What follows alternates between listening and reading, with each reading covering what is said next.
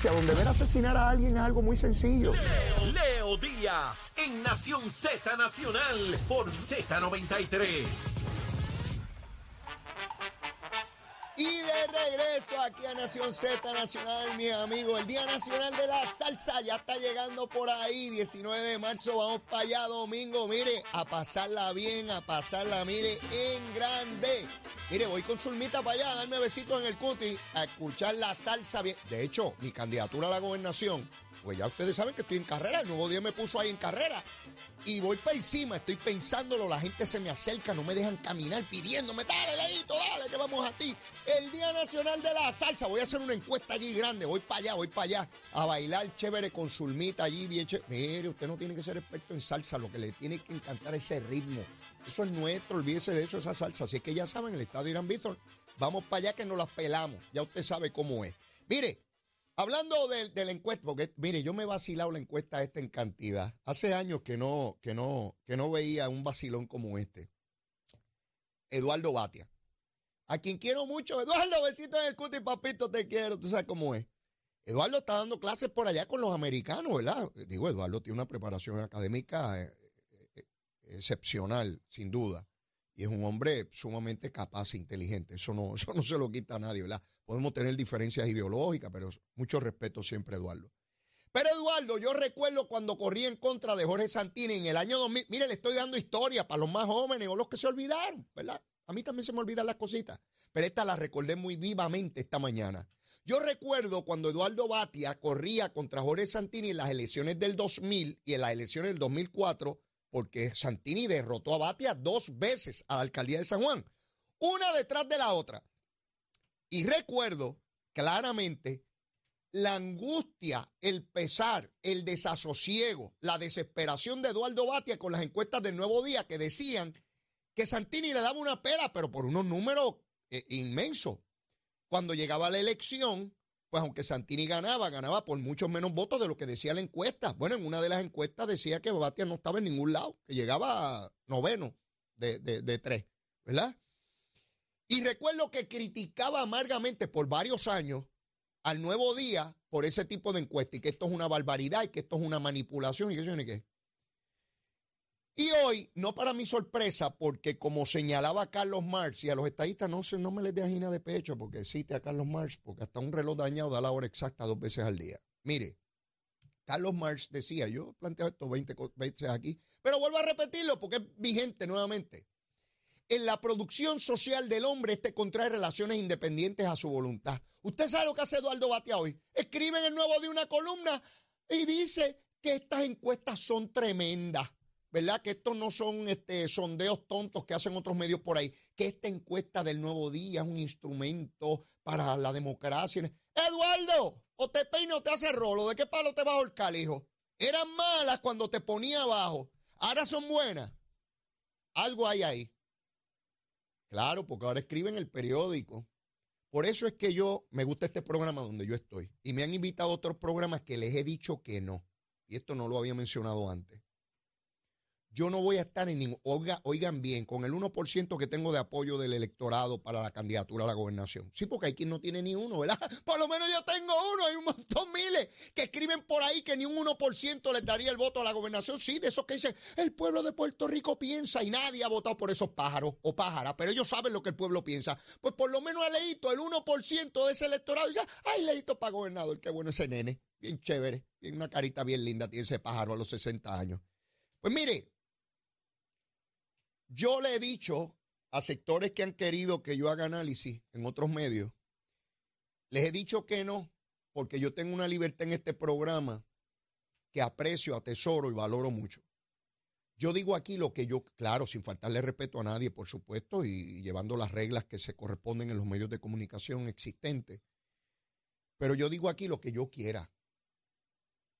Yo no voy a ir a participar a ningún programa donde me digan, tú no puedes hablar de fulano o mengano. O hay que hablar de fulano de esta manera. No, no, no, no, no. Coleito, no, no, no. En el PNP tuve problemas con eso. Yo recuerdo a Héctor O'Neill que quería que yo hiciera tal o cual cosa. No, no, papito, el presidente soy yo. No, que yo te apoye para... Bueno, tú me apoyarás para eso, pero que presido soy yo. Yo tomo las determinaciones y las consecuencias son mías.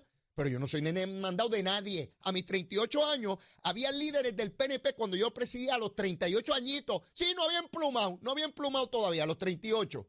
Eh, entonces entendían que ellos iban a mandar. No, no, papá, no, no. Si yo soy presidente, soy presidente. Yo no vine aquí a ser muñeco de nadie, ni a calentarle la sillita a nadie. Cuando quisieron que viniera a pesquera, pues que siéntalo ahí. Duró un poquito nada más. Y pesquera, Carlos, tú sabes que te quiero. Besito en el cutis, papá. Sabes que te quiero. Y te admiro un montón por las aportaciones que has hecho y que sigues haciendo al pueblo de Puerto Rico desde ahora en el campo privado. Pero esa es la verdad política. Yo vengo a hablarle aquí lo que hay, no vengo a hablarle gusanga ni a esconderle un pepino de nada. Primero que me pongo soy yo, claritamente, aquí. Y cuando digo esto, es que siento la libertad. Y me da mucha pena que Batia, que decía en el año 2000 y 2004 que el nuevo día esas encuestas eran manipuladoras, es lo más grande. Claro, porque él escribe ahí. ¿Ves? Yo no juego así. Si creo que algo no sirve, no sirve. Y si creo que algo sirve, sirve, aunque sea yo solo, aunque sea yo con el 1% hablando por ahí. ¿Ve? Esa es la diferencia entre un líder y no. Y yo creo que eso fue, le hizo mucho daño a Batia. Muy brillante, pero se le aflojan las rodillas a la hora de asumir postura. Y uno tiene que, digo, excepto en lo de energía eléctrica, ahí tuvo una que yo pensé que iba a ser consecuente con esa posición de él, que le trajo muchos problemas dentro del Partido Popular. Pero traigo ese asunto de Batia meramente como un ejemplo de cómo la gente se va adecuando a las circunstancias que vive, ¿verdad? El hombre y sus circunstancias, ¿no? Se vuelve a repetir y se vuelve a validar lo frágil que somos todos los seres humanos a la hora de tomar determinaciones de, ay, si se me pilla el asunto, pues no puedo meterme por ahí porque me pillan los asuntos, ¿ves? Y me duele cuando me pillan los asuntos. Este, y pues yo, yo lo entiendo. Mira, el jingle mío, el jingle mío, para que se rían.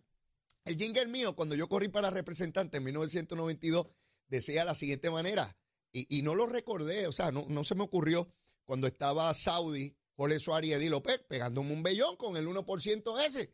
Y se inventaron un jinglecito bueno, ¿sabes? Vamos a ver cómo lo vamos sofisticando. Pero el jingle mío en 1992 decía así: Yo creo en Leo, yo creo en Leo, porque es un hombre firme y sincero. No quiere fama, no quiere premio, él solo quiere ayudar a su pueblo. Yo quiero el Leo, yo creo en Leo, yo creo en Leo. Así era mi jinglecito. Tantos recuerdos que me trae cuando yo empezaba en la política, bendito sea. Usted sabe la cantidad de bofetas y palos que me dieron de ahí para abajo. en cantidad. Yo trataba de dar algunos, pero siempre me daban más de los que yo podía dar. Pero así es la política, así es la política. Y llegué donde llegué y donde no llegué, pues no llegué. Así es la cosita. Ahora, el que despida el duelo tiene que decir algunas cositas buenas, ¿verdad? Pues yo leía a su ermita, no permitas a nadie ahí a hablar cosas malas. Todo el mundo va a decir que eso era lo más grande que, que ha parido madre aquí. Leí todo día. Bueno, pues así son las cositas para divertir. Mire, para diversionarnos. Yo digo todas estas cosas para diversionarnos, para que ustedes las pasen bien y se mantengan ahí las dos horas conmigo, porque yo no soy como otros analistas que empiezan con esa voz grave a decirle que el mundo se va a acabar y que cuando uno acaba de escucharlo dice, Ay, pues me, iré de este mundo porque esto es terrible lo que está pasando aquí. Yo no, no, conmigo se pasa bien, conmigo se pasa bien. Así que ahí tienen la encuesta del nuevo día que procura que haya primaria en todos lados. Mire, con relación a Victoria Ciudadana y a Proyecto Dignidad y al PIB, yo me quedo bobo lo que hacen con ellos, porque es injusto lo que hacen con esos partidos. Yo podré tener diferencias políticas con ellos, pero es que es injusto. Que si usted conoce o no conoce a Victoria Ciudadana, ¿Qué rayos pregunta es esa? Que los conocen más en el área metropolitana y menos en la isla. Ah, de verdad. ¿Y, y, eso con qué no lo comemos? ¿Con una empanadilla de pizza? Sí, una, y, un, un frozen, frozen, un frozen. Mire, mi hermano, la pregunta es, ¿usted votaría por Victoria Ciudadana, sí o no? ¿Usted votaría por Manuel Natal, sí o no? Que si los conocen más o los conocen menos. ¿Qué rayo pregunta es esa? Todo eso es para manipular la opinión pública. Necesitan hacer negocios, mi hermano. Yo estoy clarísimo. Y pues, ya le digo, estoy aquí porque digo las cosas como son. Y el día que no esté, pues lo seguiré diciendo, ¿ah? por, Facebook, por donde pueda. Si todo el mundo habla gusanga por donde le da la gana, pues yo también hablo mi gusanguita por donde me dé la gana. Así que ahí estamos. El que se quiera beber ese culé dentro del Partido Popular y creer que fulano está al frente o el otro, mire, lo que hay que hacer campaña. Yo he visto gente atrás en una, en una encuesta que se fajan y ganan. Yo recuerdo, para el 2004, se los he dicho, ayer lo mencioné, el encuestador de Perro Rosselló nos dijo a nosotros el sábado antes de las elecciones que qué bueno era saber que se iba a ganar por más de 80 mil votos y Rosselló quedó abajo por 3 mil. Es la verdad, yo estaba allí, nadie me lo contó. Eso no es un cuento urbano, yo estaba allí. ¿Ve? Y he visto gente que estaba al frente que iba a ganar por un montón, ¿verdad? Porque era incluso el nuevo día decía que Pedro Rosselló ganaba por un montón la elección. Y después perdió la elección. Aun cuando fuera por el Tribunal Supremo y toda la cosa que ya sabemos.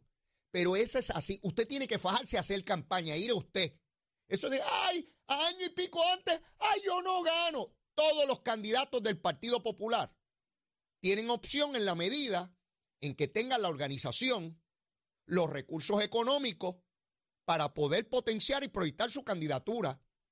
De hecho, ahí miden a Pablo José. Eh, eh, eh, lo, lo miden ahí, al nieto de Rafael Hernández Colón. Y entonces aparece con un chispito de por ciento. Pues claro, si ese muchacho comenzó el otro día campaña, incluso los populares no lo conocen. Entonces lo miden con gente que lleva décadas, con Charlie Delgado Altieri, con, con Dalmau, pues si esa gente lleva más de dos décadas en la política. Eso también es injusto. Ah, que yo tenga diferencia con Pablo José, pues seguro. Pero es injusto medirlo ahí.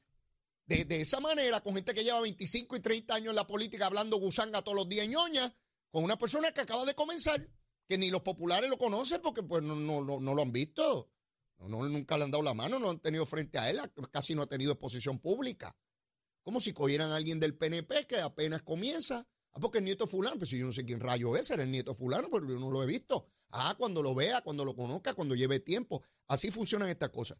Así es que el que crea que alguien perdió o ganó por una encuesta que dice que si la elección fuera hoy, cuando eso es el verano del año que viene. Yo recuerdo a Batia, y vuelvo a Batia porque es el ejemplo más dramático que tengo a la mano y más reciente.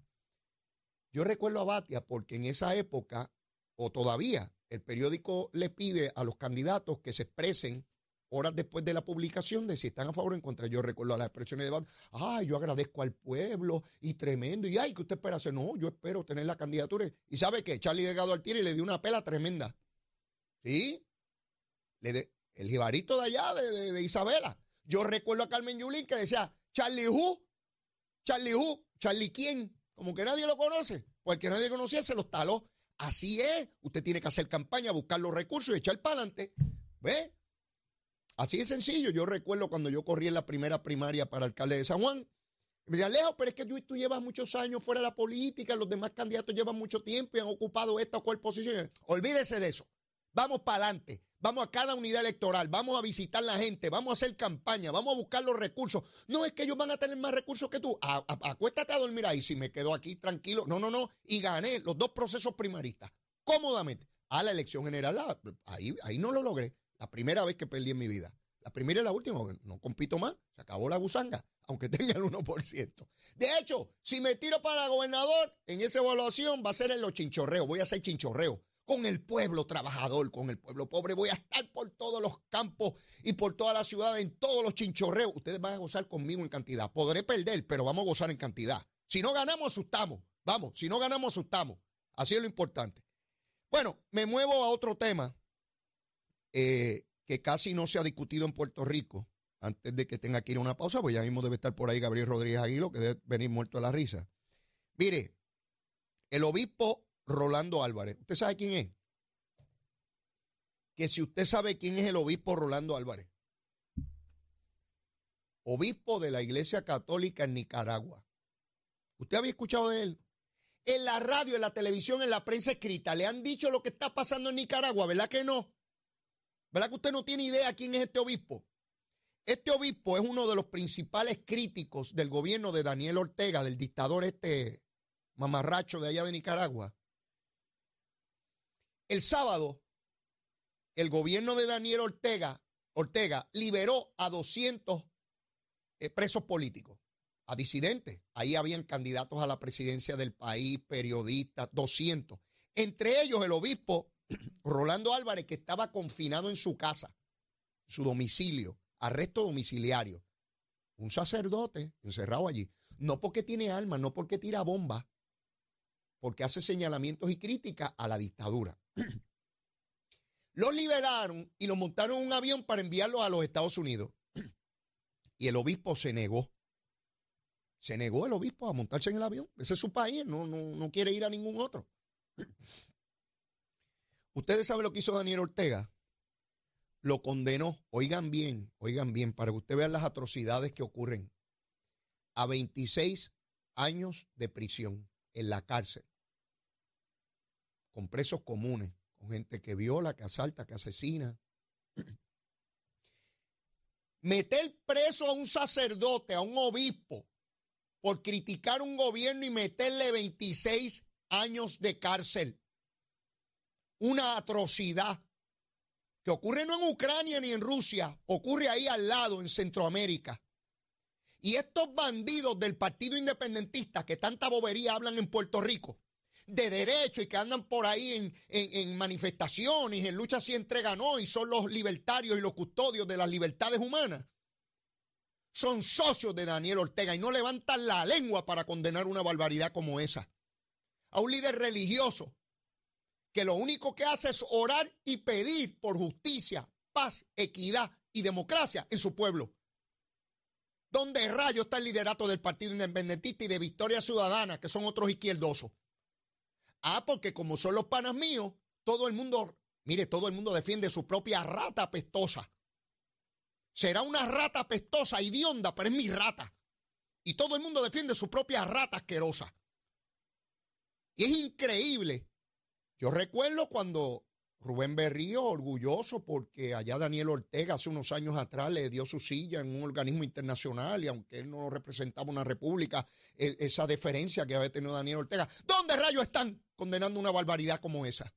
Igual que no condenaron cuando dos jóvenes artistas por cantar una canción en Cuba de Patria o Vida los metieron presos 10 años por cantar.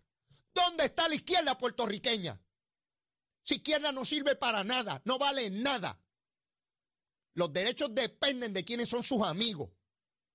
Sí, el arzobispo de San Juan, don Roberto, lo vi criticando a la izquierda de Puerto Rico. Por poco me mareo y me caigo al piso, ¿sabe? Porque no esperaba eso de don Roberto, que para él los sectores de izquierda son lo más grande del mundo. Pero como es tan claramente y evidente, lastima la retina, ver cómo asquerosamente la izquierda de Puerto ¿Dónde está Bernabe? Nogales con, con los murciélagos en las cavernas, con las tortuguitas de sobando. ¿Dónde están que no condenan cómo se mete un obispo 26 años preso para que se muera en la cárcel. Un hombre ya mayor, que se muera en la cárcel, que lo saquen de allí con, con los huesos expuestos. Sí, esos son los que le dicen a ustedes, para que no lo cojan de tontejo, que quieren la patria más libre del mundo. Embuste, montarían una dictadura aquí igual. Como único yo les creería era si fueran consistentes en el planteamiento de que no quieren dictadura. Ahora, los Estados Unidos son dictadores. Si en el país que se vota y se quita y se sacan presidentes, ¿verdad? Y hay elecciones, que no es perfecto, claro que no. Yo no he conocido ningún sistema perfecto. Pero los americanos siempre son los malos. Ahora, Nicaragua es bueno y Cuba también. Y no hablar de Venezuela, son hermanos nuestros, ¿verdad? El régimen ese asqueroso que tienen allí. Hay que ser consistente. O crees en la democracia o no crees, seas de izquierda, de derecha, de centro, arriba, abajo, del centro para adentro. O subiendo, bajando, como en la calle San Sebastián. Sí, no, no, mi hermano asqueroso que metan a un líder religioso. Que lo que he leído de él, y no me he circunscrito a la prensa nicaragüense, sino a la prensa internacional y a sectores que no tienen hachas que amolar, es un líder muy querido en su pueblo, que va a las comunidades pobres, que todo lo que pide es democracia, no pide nada más, no está pidiendo insertarse en el proceso político, ni mucho menos. Está pidiendo democracia para su pueblo. Y los de aquí, los que supuestamente luchan por ahí, están en marcha todos los días buscando y que democracia, favorecen esas dictaduras. ¿Qué ustedes creen que pasaría aquí con las famosas repúblicas esas? Digo, aunque la están pidiendo con ciudadanía americana y todas las cosas, nosotros tenemos una izquierda de porquería. La izquierda de Puerto Rico, si Pedro Albizus Campos saliera de la tumba a mirar estos pájaros que dirigen supuestamente hoy la izquierda, yo creo que hubiese renunciado, renunciaría a toda la lucha que él dio, porque entonces no valía la pena. Mire, tengo cañaveral como loco que en el mal. Estoy hoy que me quemo yo mismo, pero recuerden que estoy evaluando mi candidatura a la gobernación, ya tengo un 1%. Solamente me falta un 49% más y tengo mayoría absoluta. Estoy cerquita. Llévatela, chamo. Hablándole claro al pueblo.